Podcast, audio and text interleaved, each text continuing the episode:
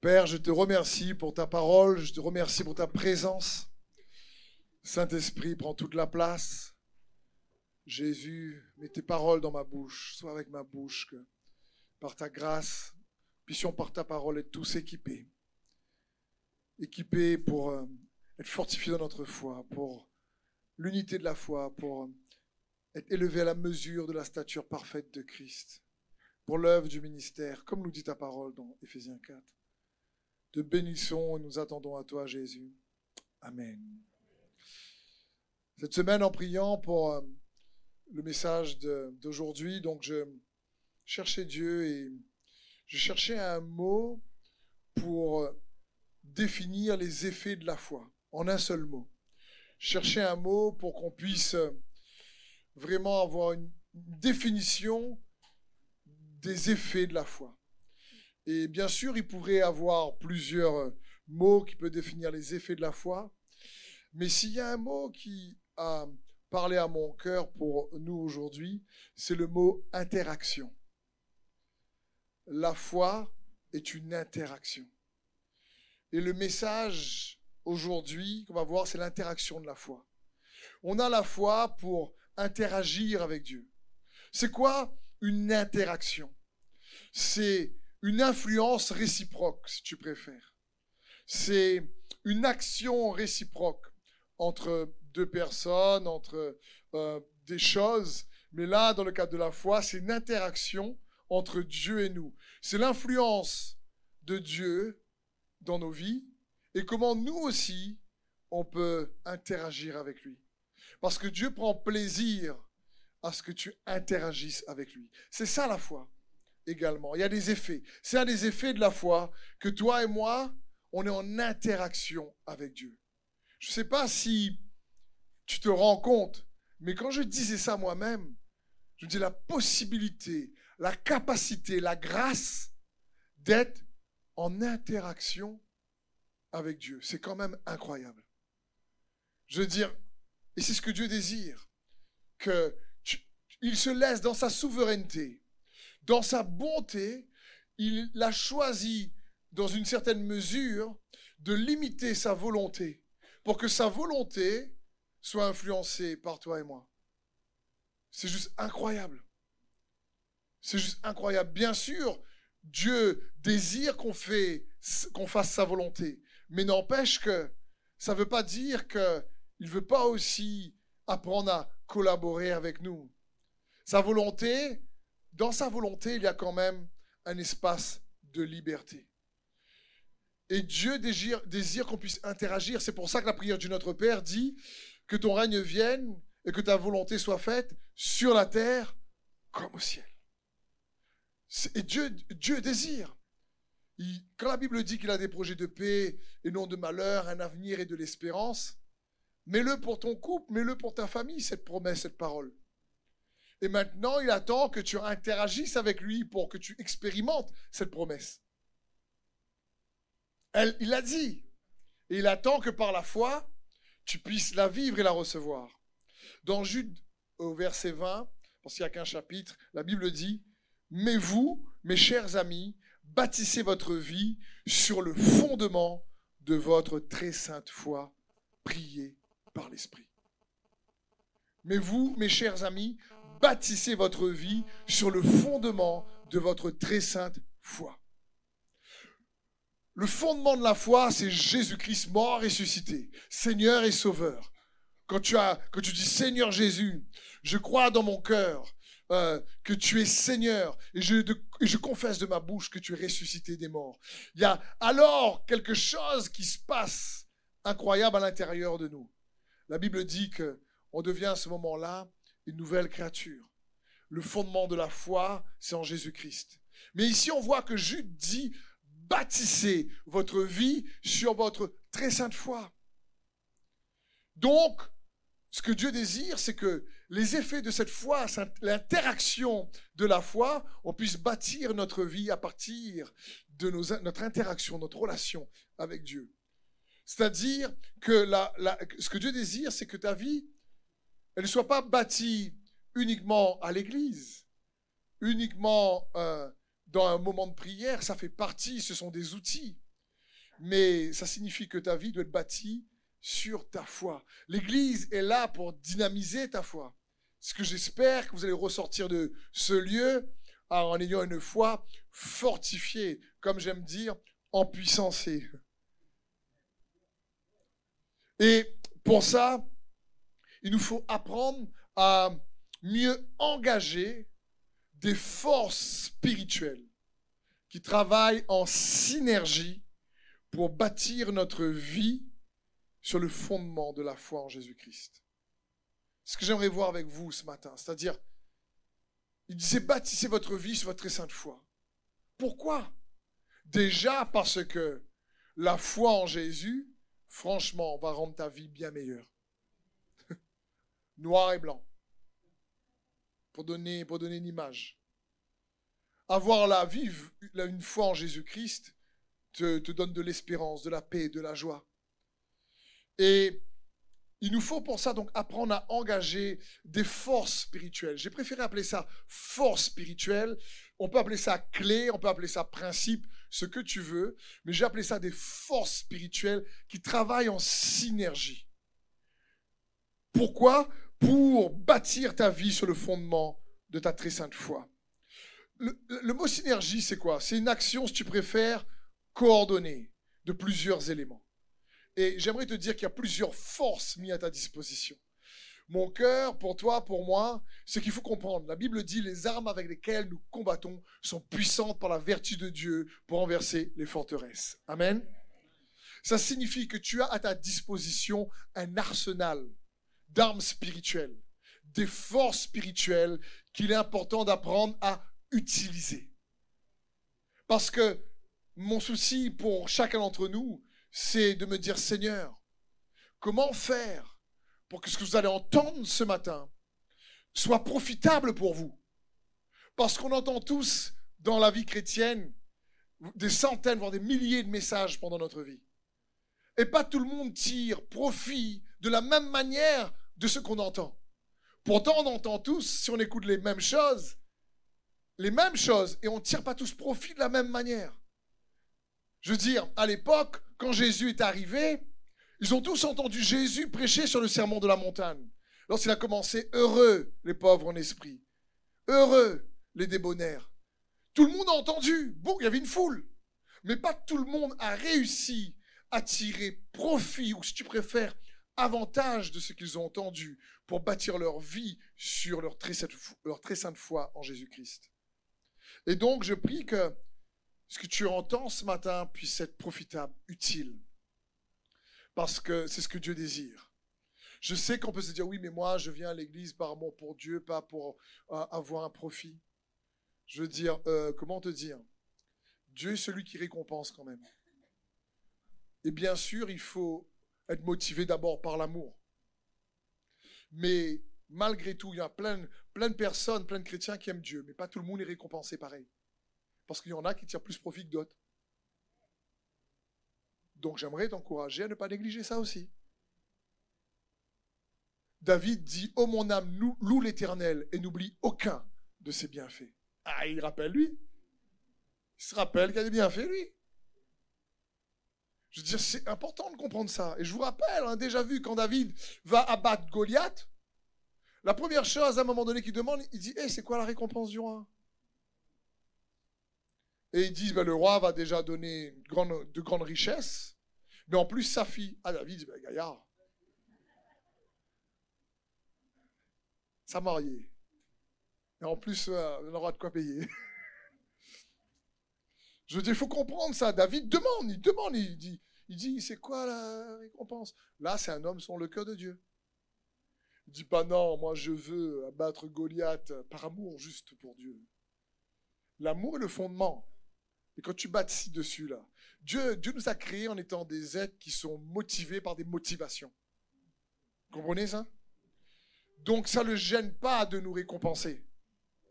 À condition qu'on le sert pas effectivement d'abord pour les récompenses, mais par amour pour lui. Mais une fois que l'amour est le fondement, que tu cherches à être récompensé, ben, tu ne pêches pas non plus.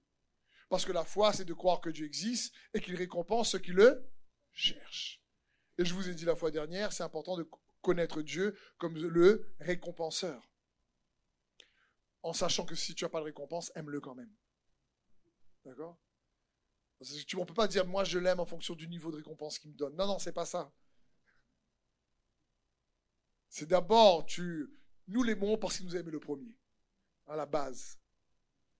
Mais après, il faut bien comprendre que dans cette relation, dans cette interaction, il faut bien comprendre que Dieu désire lui-même que tu tires un avantage spirituel et naturel. Et c'est son cœur pour chacun d'entre nous. Et nous avons besoin de comprendre qu'il y a des forces spirituelles pour nous, des forces spirituelles à activer pour mieux s'approprier cette vie qu'il a pour nous, ses avantages, ses bénéfices, ses bénédictions, si tu préfères. Et la première force que j'aimerais voir avec vous, c'est la force de la piété. Il faut voir la piété comme une force. Le mot piété signifie attachement à Dieu, de manière très simple.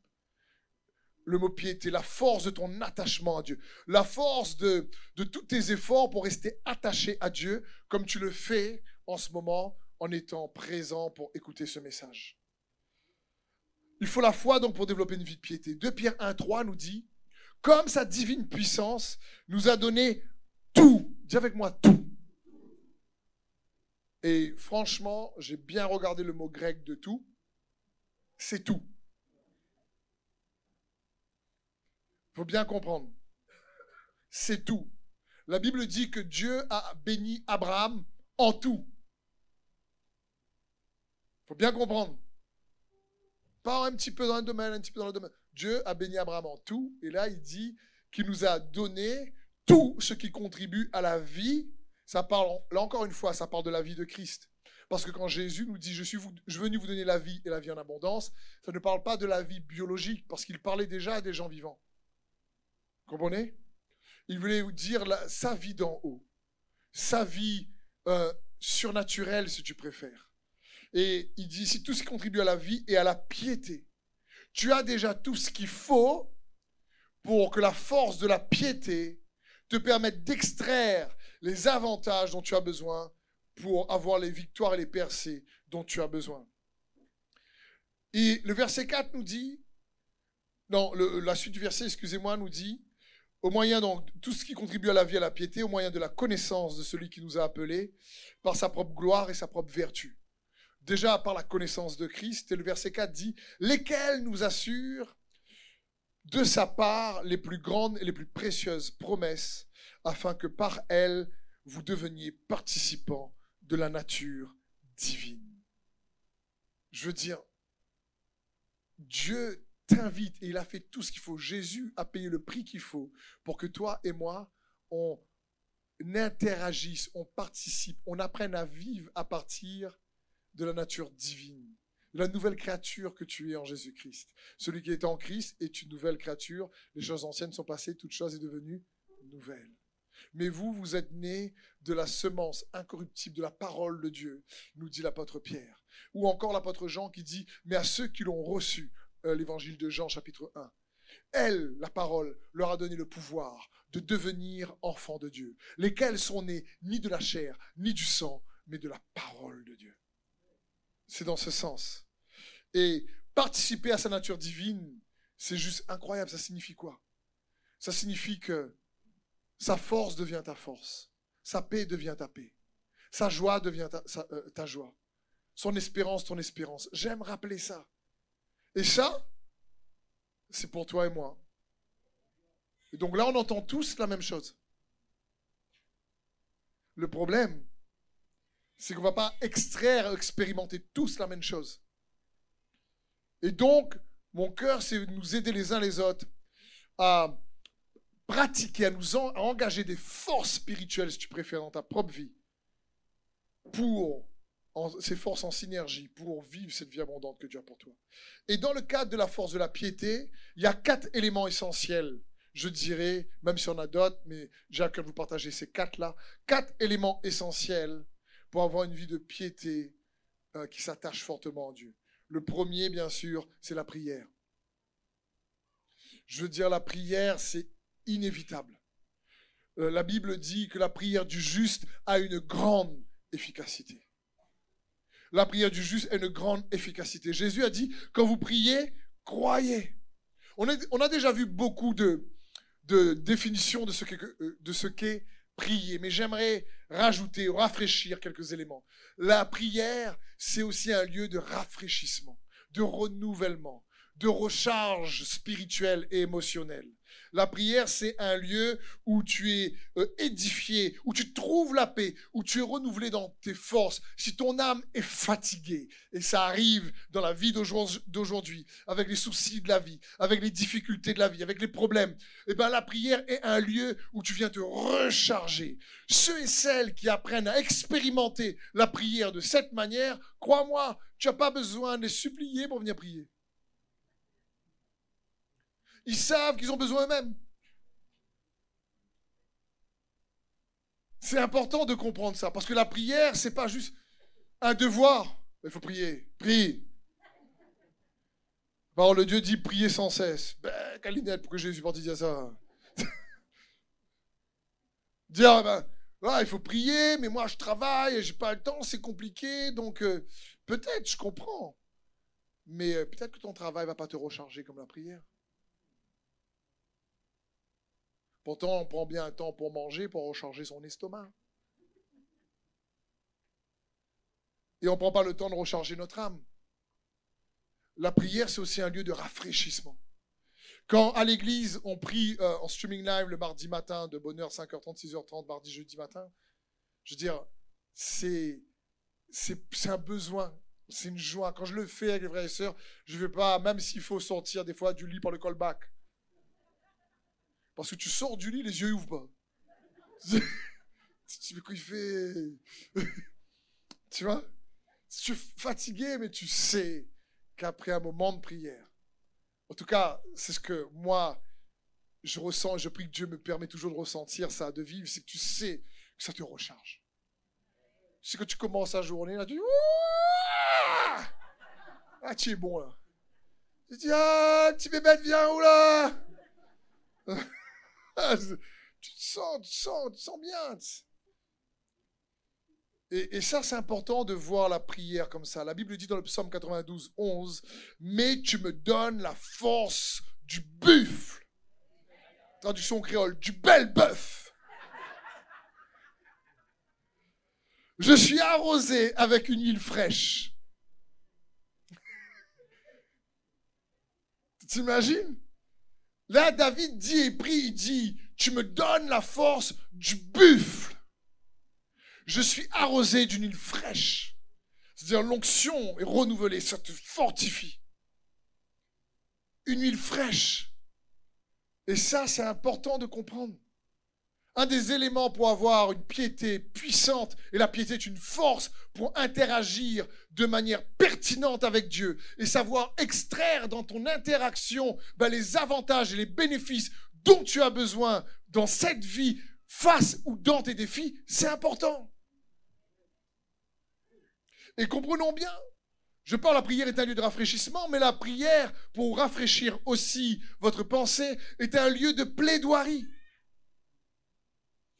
C'est quoi un lieu de plaidoirie? C'est un lieu où tu apprends à défendre ta cause contre l'accusateur des frères. Satan est appelé l'accusateur des frères. Et la prière est un lieu de plaidoirie. Et c'est pour ça qu'on doit apprendre à prier en sachant comment bien plaider. Isaïe 41, 21 nous dit, plaidez votre cause, dit l'Éternel, présentez des arguments pour votre défense dit le roi de Jacob. C'est-à-dire la prière est un lieu de plaidoirie, c'est-à-dire un lieu où on apprend à mieux engager Dieu à intervenir dans notre situation. Je prends un, exemple simple. Parfois, on est dans une situation difficile et tous on passe par des, des, épreuves et on arrive dans la prière et on ne se rend pas compte, on fait du lieu de plaidoirie un lieu de lamentation. Comme les lamentations de Jérémie. Et on arrive à dire, ah Seigneur, tu as vu comment on a affaire moi? Au cas où il n'avait pas vu. On dit quand même. Comment? On lui redit quand même. C'est lui qui a créé les yeux, mais au cas où, on veut bien vérifier. C'est comme ça, dit, tu vois pas ma situation, quoi. Franchement, et là, on est en général, on vient et on commence à dire, oui, mais tu vois, Seigneur, comment moi je peux y arriver J'arriverai pas parce que regarde ce qu'on m'a fait, regarde l'autre, regarde ma famille, mon papa, ma maman, l'école, la grand-mère, le tonton, la tati, le voisin, la voisine, le collègue, le patron. Franchement, Seigneur, je les pardonne, mais franchement, est-ce que je peux les claquer avant? Ce genre de prière-là fonctionne pas trop en réalité. Là, la plaidoirie, elle marche pas trop. Hein. Et Satan, qu'est-ce qu'il va faire à ce moment-là, l'accusateur des frères? Il va dire, à celui qui est souverain et juge en même temps, va dire, il ne te connaît pas. Tu as vu, tu donnes ta parole pour qu'il le déclare avec foi, et lui vient dans le lieu de prière pour juste déclarer ses opinions. Et lui vient dans son lieu de prière juste pour te dire ses états d'âme et ses émotions. Et tu réponds par la foi. Tu réponds pas juste émotionnellement. Donc, euh, j'ai le droit de faire en sorte de mettre plus de pression sur sa situation. Parce qu'on ne comprend pas que la, prière est aussi un lieu de plaidoirie. Si tu rentres en lamentation, il faut que tu sors en déclaration de sa parole sur ta vie. C'est un peu, il y a beaucoup de psaumes comme ça. David commence le psaume, ah ouais, mes ennemis, franchement, moi je fais ce qu'il faut, ils font rien, ils te suivent même pas, et regarde comment ils fleurissent, franchement, j'aimerais les casser les dents. David dit ça dans les psaumes. Hein. C'est une prière, ça. Chanter en plus. Casse-les les dents. Casse-les les dents. Je veux dire, David. Je me demande comment c'était chanté ce genre de verset. C'est assez marrant quand même. Et il faut comprendre ça qu'à un moment donné, David, il, prie comme ça, mais il finit jamais comme ça. Il dit, mais quand, je suis rentré dans ton sang, à un moment donné, quand il y a eu l'interaction, quand il y a eu la connexion, quand ta présence est arrivée, alors mes yeux se sont ouverts. J'ai vu quelle était la fin de mes ennemis, et je sais quelle est la mienne. Je sais que tu es avec moi. Même quand je traverse la vallée de l'ombre de la mort, tu es là. Et David dit, je me souviens de ta bonté. Oui, tu me laisses pas. Même quand je suis dans le désert, je sais que tu transformeras le lieu aride en une forêt. David, il n'arrête pas de dire ça. Donc, il reste pas dans la lamentation. Il comprend que c'est pas ce qu'il faut faire. Il apprend à utiliser la prière comme un lieu de plaidoirie puissant. Où tu comprends qu'il y a l'accusateur des frères qui arrive, il dit, bon, là, il n'a pas dit ta parole. Donc, il n'arrivera pas à activer ta vérité. Et là, il faut comprendre que quand tu arrives, tu, tu dis, non, tu sors en disant, si tu arrives, dis, Seigneur, c'est trop dur, je vais pas y arriver, comment je vais faire, etc. Peut-être, mais quand tu, commences à, un moment donné dans sa, présence dire oui, mais que le faible dise je suis fort. Seigneur, je sais que moi, j'y arriverai pas, mais tu as répandu dans mon cœur ton Saint-Esprit. Et ta parole dit que ce n'est ni par la force humaine, ni par la puissance humaine, mais c'est par ton esprit que tu as plani toute montagne. Seigneur, tu m'as dit par la foi, parle à la montagne. Alors je parle à cette montagne. Je parle à ces circonstances. Dans le nom de Jésus, j'ordonne à cette montagne de sortir de ma vie car je suis un enfant de Dieu. Euh, comme Jean, je suis bien-aimé de Dieu. Et en tant que bien-aimé de Dieu, héritier du royaume de Dieu, euh, euh, qui a reçu le Saint-Esprit, je t'ordonne. Et tu déclares. Je veux dire, un conseil aux parents, par exemple. Des fois, avant que vos enfants aillent à l'école, vous les réunissez, vous en avez plusieurs, et vous dites, écoute, papa, maman, prier pour vous. Et là, un instant, pas besoin de prendre ta temps, tu vas pas dire à tes enfants, je déclare que cette journée va être une journée où la faveur de Dieu va être sur ta vie. Je déclare que cette journée, l'abondance de la grâce avec toi parce que tu es recouvert du sang de l'agneau et tu es un bien-aimé de Dieu. Et je déclare que sa sagesse est avec toi. Mais voilà. Et nous, on dit, Seigneur, protège-les. C'est pas une mauvaise prière. Et, et Dieu est rempli de miséricorde quand il faut, il protège. Mais on n'arrive pas à utiliser la force de la piété au travers de la prière. Parce qu'il y a diverses prières. Oui, il y a les supplications. Et là, c'est important. que tu demandes à Dieu, tu arrives en disant, tu n'arrives pas, mais à un moment donné, Dieu veut que tu réalises que tu es son enfant aussi. Et il a placé du potentiel en toi. Et Dieu veut que tu réalises ça. Il faut bien comprendre que Satan a plus peur de ton potentiel que tu le crois. Parce qu'il connaît que le petit peu que tu as avec la foi est capable de stopper ses plans. Et donc il a plus peur de toi que tu le crois. Et il croit plus en toi que toi-même. Parce qu'il sait que lorsqu'un enfant de Dieu a commencé à percuter sur qui est Jésus-Christ vraiment en lui, l'Emmanuel, comme on a chanté tout à l'heure, ça fait la différence. En, toute humilité, tu déclares pas ton opinion, tu déclares sa parole sur ta vie. C'est dans ce sens, sur la vie de ta famille. Et, et tu le dis. Un autre élément de la piété, c'est la louange. En synergie avec la prière, bien sûr, comme les psaumes. Il y a la puissance dans la louange. La louange, c'est incroyable. La louange, des fois, ça te fait, ça te, ça ça, te prend vraiment au trip, comme on dit. Et je t'encourager à ne pas être avare dans ta louange ou la manière dont tu loues Dieu, mais le faire avec abondance. Comme Paul et Silas en prison. Vous imaginez Paul et Silas en prison? Je dis, il faut comprendre le contexte. Rome est un empire cruel. C'est rude, c'est dur. C'est pas comme le contexte. Il n'y a pas les droits de l'homme là. Là, va faire une grève dans le chemin, tu vas voir. Euh, fait la, euh, excusez-moi, mais on fait la grève, mais ça pas loin après. Hein. Parce que Rome n'aimait pas ça. Et ils étaient tellement cruels qu'ils ont crucifié Jésus. Les Romains étaient la surclasse à l'époque. Les autres étaient les basses classes. C'était la citoyenneté romaine était waouh, incroyable. Et ils dominaient sur euh, le monde à ce moment-là. Et il faut comprendre que Paul et Silas sont à un moment donné là, ils ont été fouettés par les Romains et ils disent eh, allons prier, allons louer. Ils disent pas, tu as vu comment le Seigneur est? Né Alors nous, on prie, on jeûne, on prêche sa parole pour gagner des âmes. Et au lieu de gagner des âmes, on gagne le coup. C'est qu'on nous frappe. Et le dos en sang, ils auraient pu se dire, ben laisse tomber alors. Franchement, mais c'est pas ça. Ils sont pas en train de tergiverser pour douter Dieu, ils se mettent à le louer. Et vous savez ce qui se passe. Les chaînes de, leurs chaînes se brisent, la chaîne des prisonniers aussi, les chaînes des prisonniers aussi. Imagine-toi pour ta famille, combien de chaînes que tu peux briser. Lorsque tu comprends la force de la piété, tu combines non seulement la prière de la bonne manière avec, avec la louange, mais aussi un autre élément, le jeûne.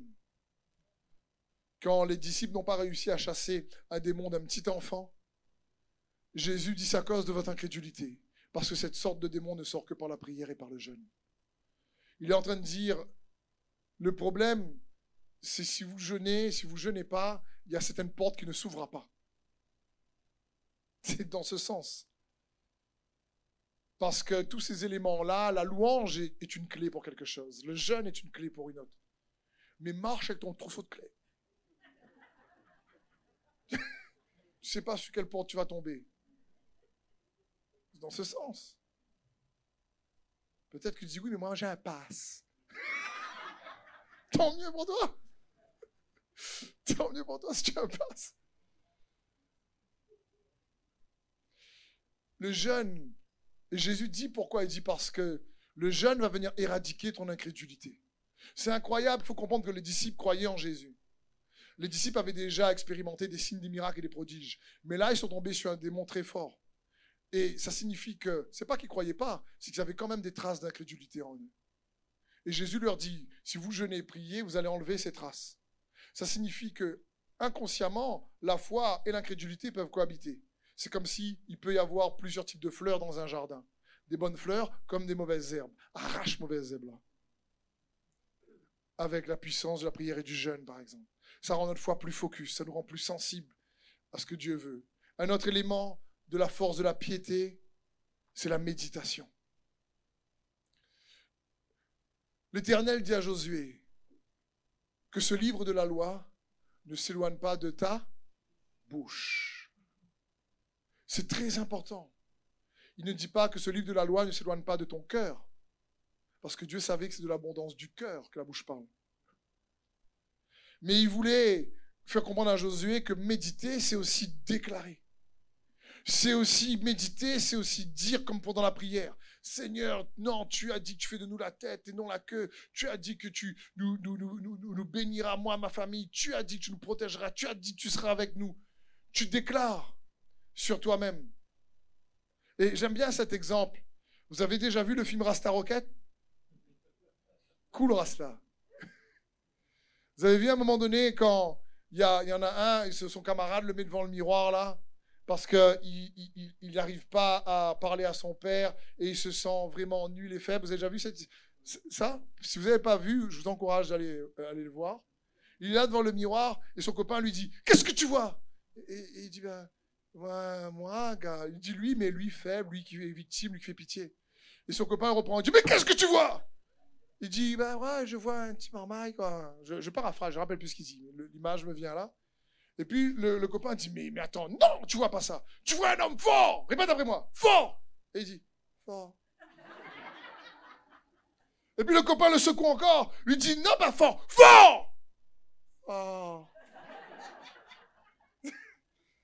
Et le copain le secoue encore, lui dit tu vois un homme fort Et puis là il dit fort Tu es capable, je suis capable. Et là quand il est remonté à bloc, il dit oui, je vais voir mon papa Parce qu'il n'osait pas aller voir son papa pour s'affirmer. Qu'il pensait qu'il n'y arriverait pas. Eh bien, vous voyez ça C'est ça, méditer.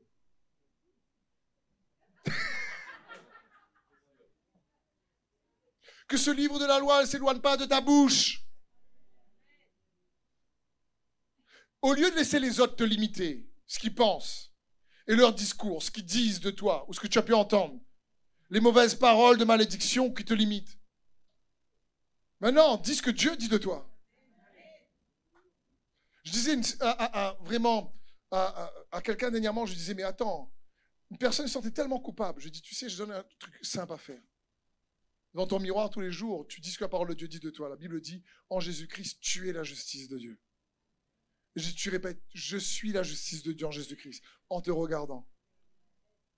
Mais pas beaucoup fait ça, parce que tu dis, ah bon, non, quand même, je parle à moi-même. Quand on parle à soi-même, euh, c'est pas bon, peut-être on, croit qu'on est euh, zinzin. Pourtant, la Bible dit que David, lui, dit, oh mon âme, loue l'Éternel et n'oublie aucun de ses bienfaits. Il, là, il médite. Il déclare. Souvent, lorsqu'on voit les, champions dans le domaine du sport, les grands sportifs, quand tu, quand tu entends qu'est-ce qu'ils font, ils s'encouragent eux-mêmes. Souvent, ils s'encouragent eux-mêmes et ils disent. Il dit quand il fallait faire, je disais moi-même, tu vas y arriver, tu vas y arriver, tu vas y arriver, tu peux le faire, tu peux le faire, tu peux le faire. Personne n'entend, mais lui en lui-même, il parle, tu peux le faire, tu vas y arriver, tu vas y arriver.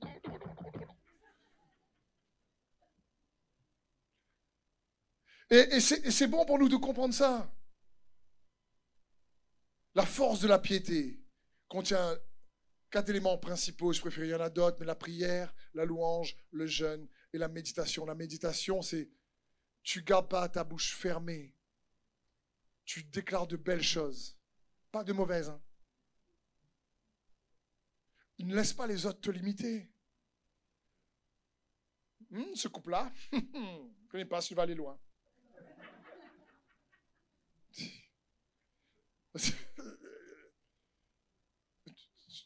Non, toi, tu dis pas ça, dis on va aller loin. On va être un, couple qui sera bâti sur le roc. Et voilà ce que tu déclares. La deuxième force, la force de l'onction. Ça, c'est inévitable. Comment on appelle les enfants de Dieu? Des Tiens Tiens, il y a un i dedans. Ça signifie des petits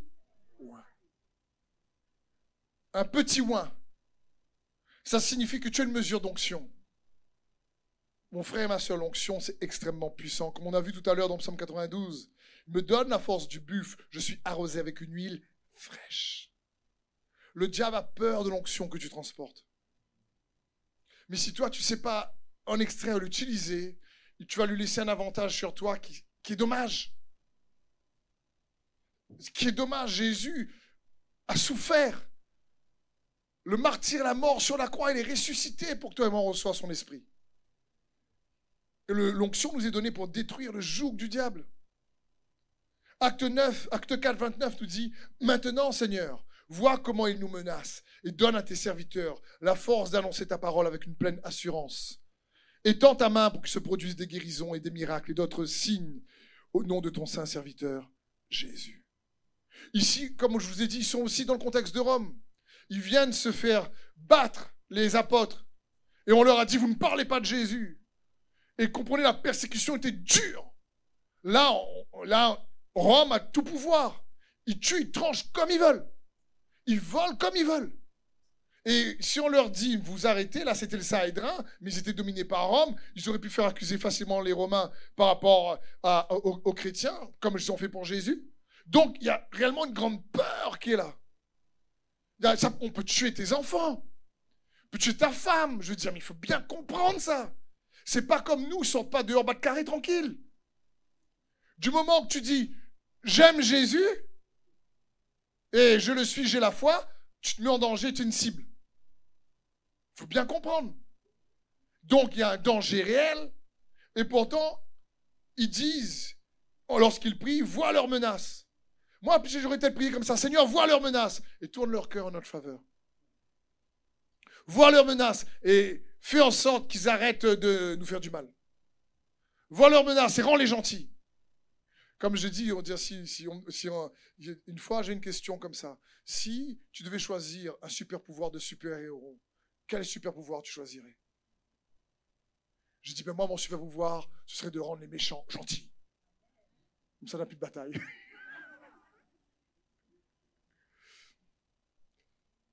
Mais là, ici, ils ne disent pas de rendre les méchants gentils. Ils disent, vois leurs menaces.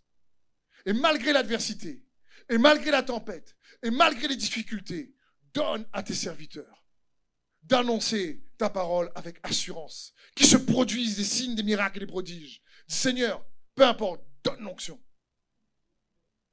Emmène ton esprit, donne l'assurance. Tu es avec nous, on y va.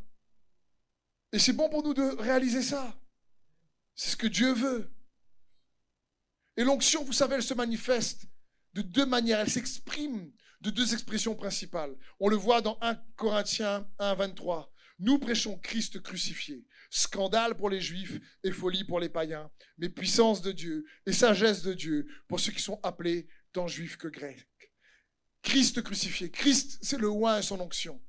Et cette onction-là de Christ, la Bible dit, elle est la puissance de Dieu et la sagesse de Dieu. Pourquoi l'onction doit se manifester par la puissance pour délivrer, briser le joug du diable, détruire le joug du diable, libérer, guérir, restaurer? Pourquoi doit se manifester aussi l'onction par la sagesse de Dieu? Ben, Pour pouvoir euh, solutionner des problèmes incompréhensibles, pour pouvoir éclairer, corriger, créer des choses. Plus encore, mais c'est pour un résumé, vous comprenez? Et c'est les deux expressions principales de l'onction. Mais nous, nous croyons Christ, nous prêchons Christ crucifié. Scandale pour les Juifs, folie pour les Grecs. Mais pour toi, pour moi, puissance de Dieu. Et sagesse de Dieu. Pour tous ceux qui sont sauvés, peu importe qui il est. Donc, waouh! La force de l'onction, c'est nécessaire.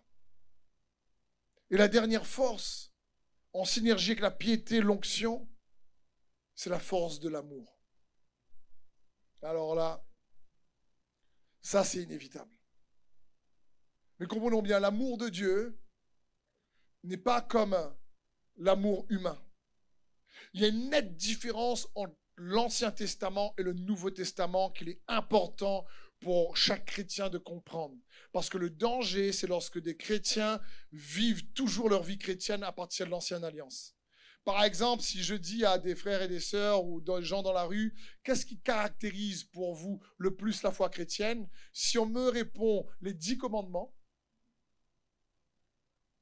ben, on est sous l'ancienne alliance. Parce que la loi a été donnée par Moïse, mais la grâce et la vérité sont venues au travers de Jésus-Christ.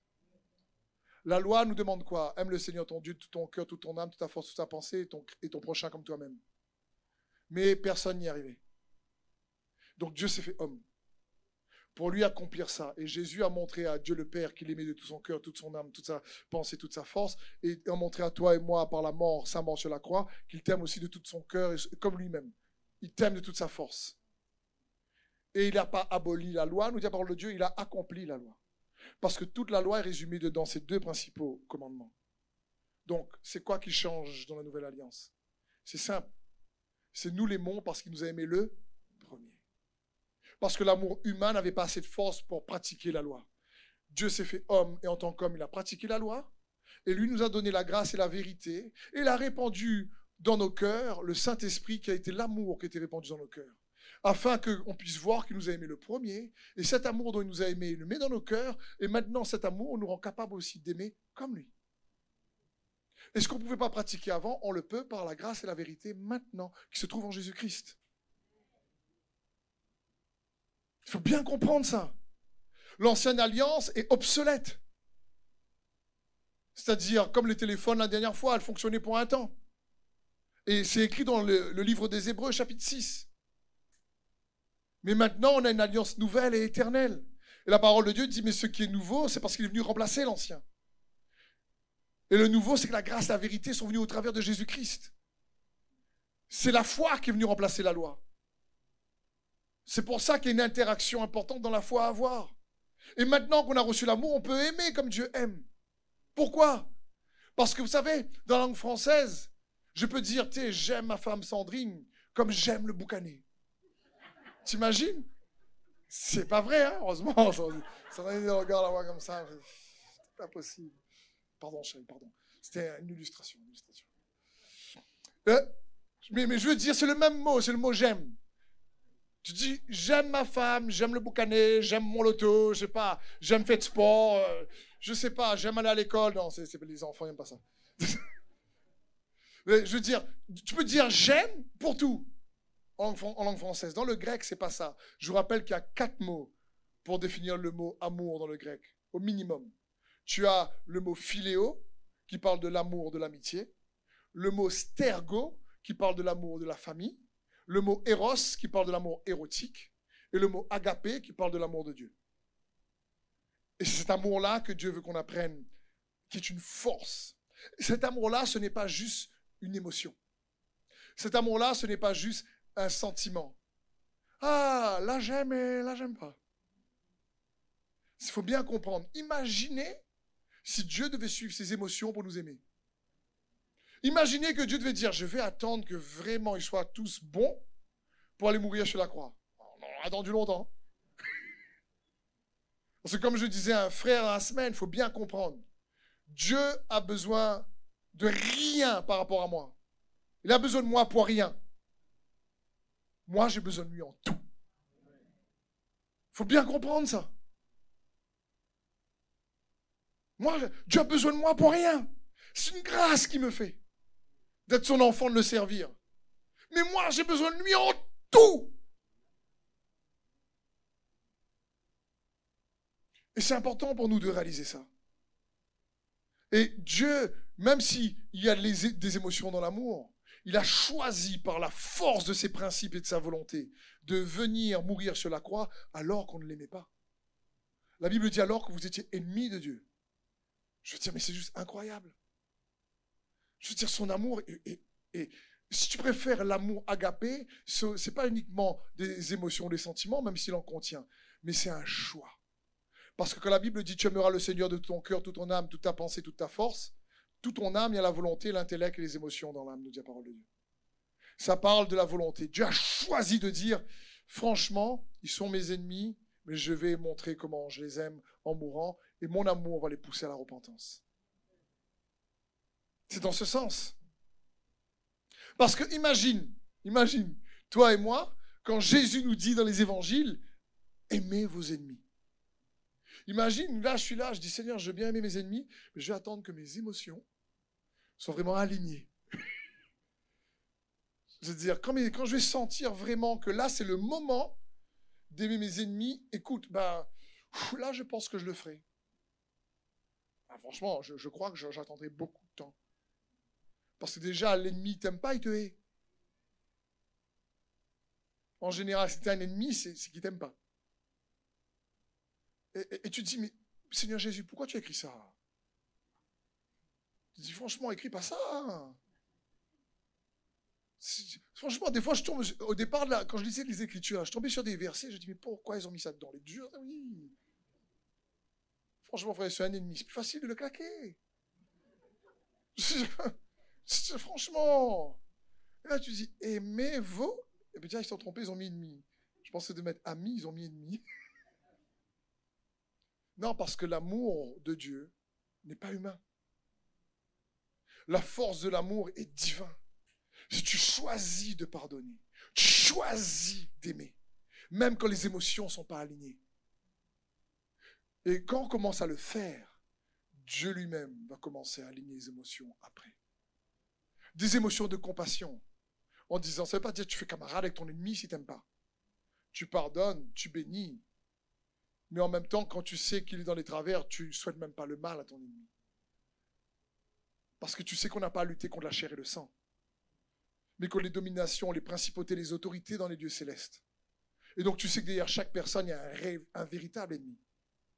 C'est pas lui qu'il faut aimer. Hein. C'est quelqu'un qui dit ben, J'aime le diable parce que Dieu a dit aimer vos ennemis.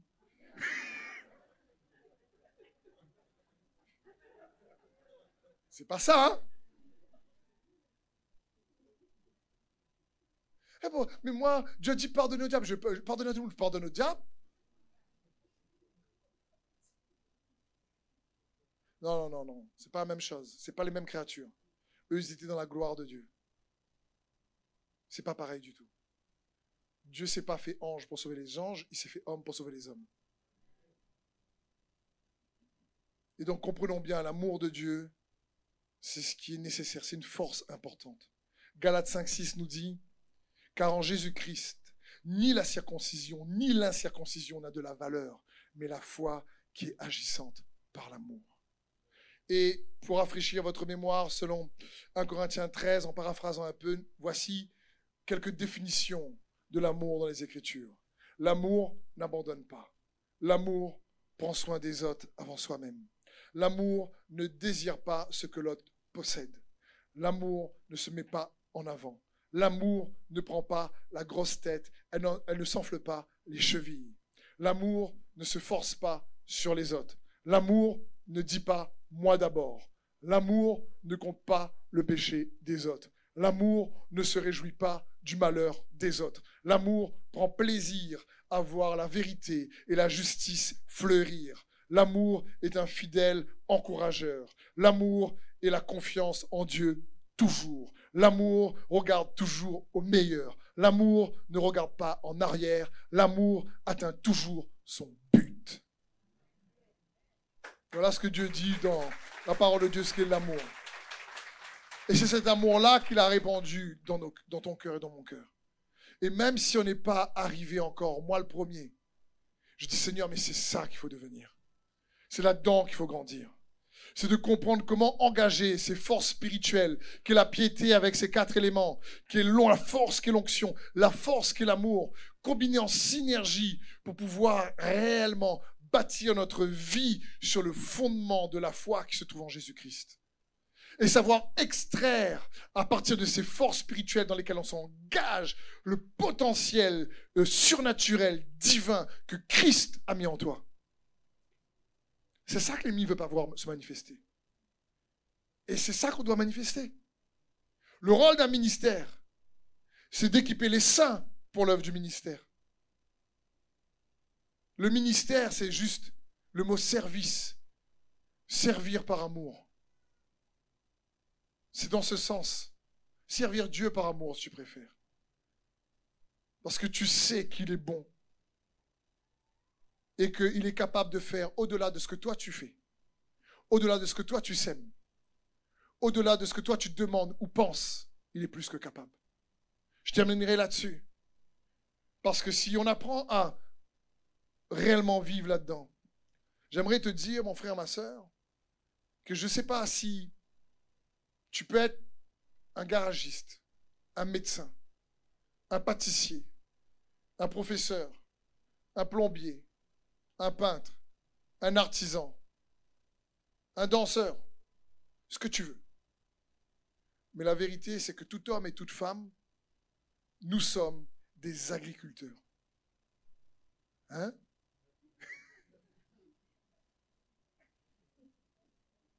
Nous sommes tous des semeurs, si tu préfères. Ah Agriculteur, ma point de terrain, moi.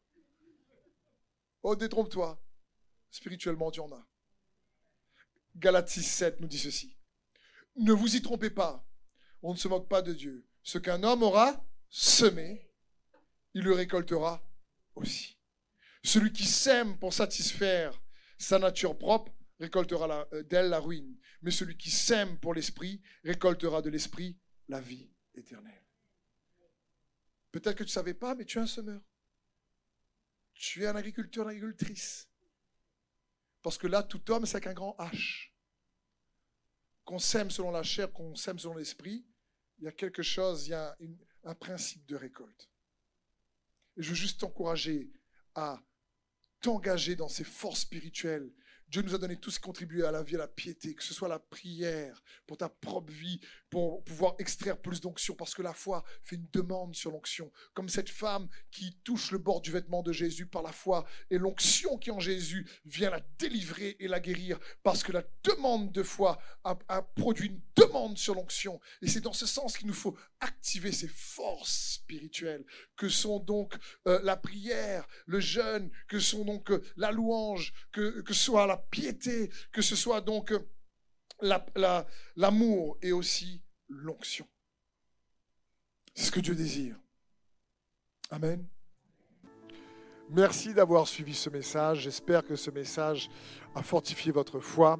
Merci également pour tous ceux et celles qui euh, nous soutiennent au travers de votre générosité. Vous avez en bas de votre écran un QR code qui vous conduira vers une page qui s'intitule je veux bénir.com. Merci de nous aider à propager sa parole.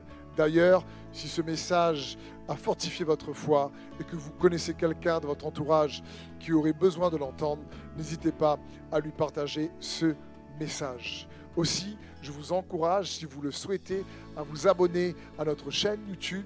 Nous avons euh, des messages nouveaux chaque semaine. Nous sommes aussi présents sur d'autres médias dont vous aurez donc les liens dans la description ci-dessous. En tout cas, merci de nous avoir suivis. Soyez bénis.